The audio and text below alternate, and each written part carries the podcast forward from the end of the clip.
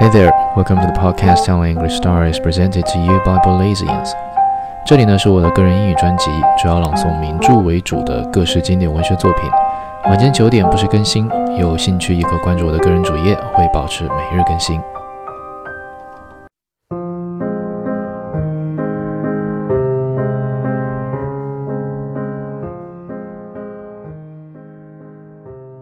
The Moon and Sixpence, Volume 28.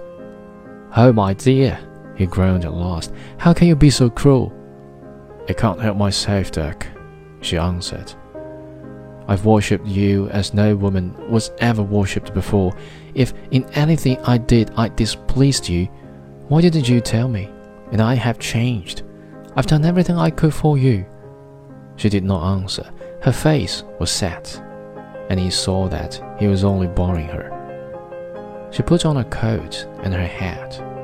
She moved towards the door, and he saw that in a moment she would be gone. He went up to her quickly and fell on his knees before her. Seizing her hand, he abandoned all self respect. Oh, don't go, my darling. I can't live without you. I shall kill myself. If I've done anything to offend you, I beg you to forgive me. Give me another chance. I'll try harder still to make you happy. Get up, Dirk. You're making yourself a perfect fool. He staggered to his feet, but still he would not let her go. Where are you going? he said hastily. You don't know what Strickland's place is like. You can't leave there. It would be awful. If I don't care, I don't see why you should. Stay a minute longer. I must speak. After all, you can't grudge me that. What is the good? I've made up my mind. Nothing that you can say will make me alter it.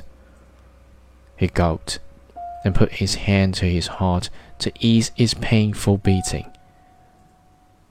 I'm not going to ask you to change your mind, but I want you to listen to me for a minute. It's the last thing I shall ever ask you. Don't refuse me that.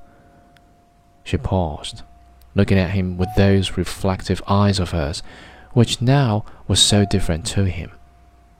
She came back into the studio and leaned against the table. Well?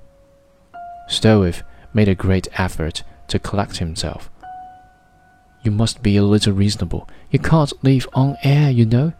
Strickland hasn't got a penny. I know. You'll suffer the most awful privations you know why he took so long to get well? He was half starved. I can earn money for him. How? I don't know. I shall find a way. A horrible thought passed through the Dutchman's mind, and he shuddered. I think you must be mad. I don't know. What has come over you? She shrugged her shoulders. Now may I go? Wait one second longer. He looked round his studio warily. He had loved it because her presence had made it gay and homelike. He shut his eyes for an instant, then he gave her a long look as though to impress on his mind the picture of her. He got up and took his hat. No, I'll go. You? She was startled. She did not know what he meant. I can't bear to think of you living in that horrible, filthy attic after all, this is your home just as much as mine. You'll be comfortable here. You'll be spared at least the worst privations. He went to the drawer in which he kept his money and took out several banknotes. I would like to give you half what I've got here. He put them on the table. Neither Strickland nor his wife spoke. Then he recollected something else. Would you pick up my clothes and leave them with the concierge? I'll come and fetch them tomorrow. He tried to smile.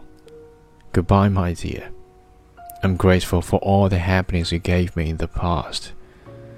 He walked out and closed the door behind him.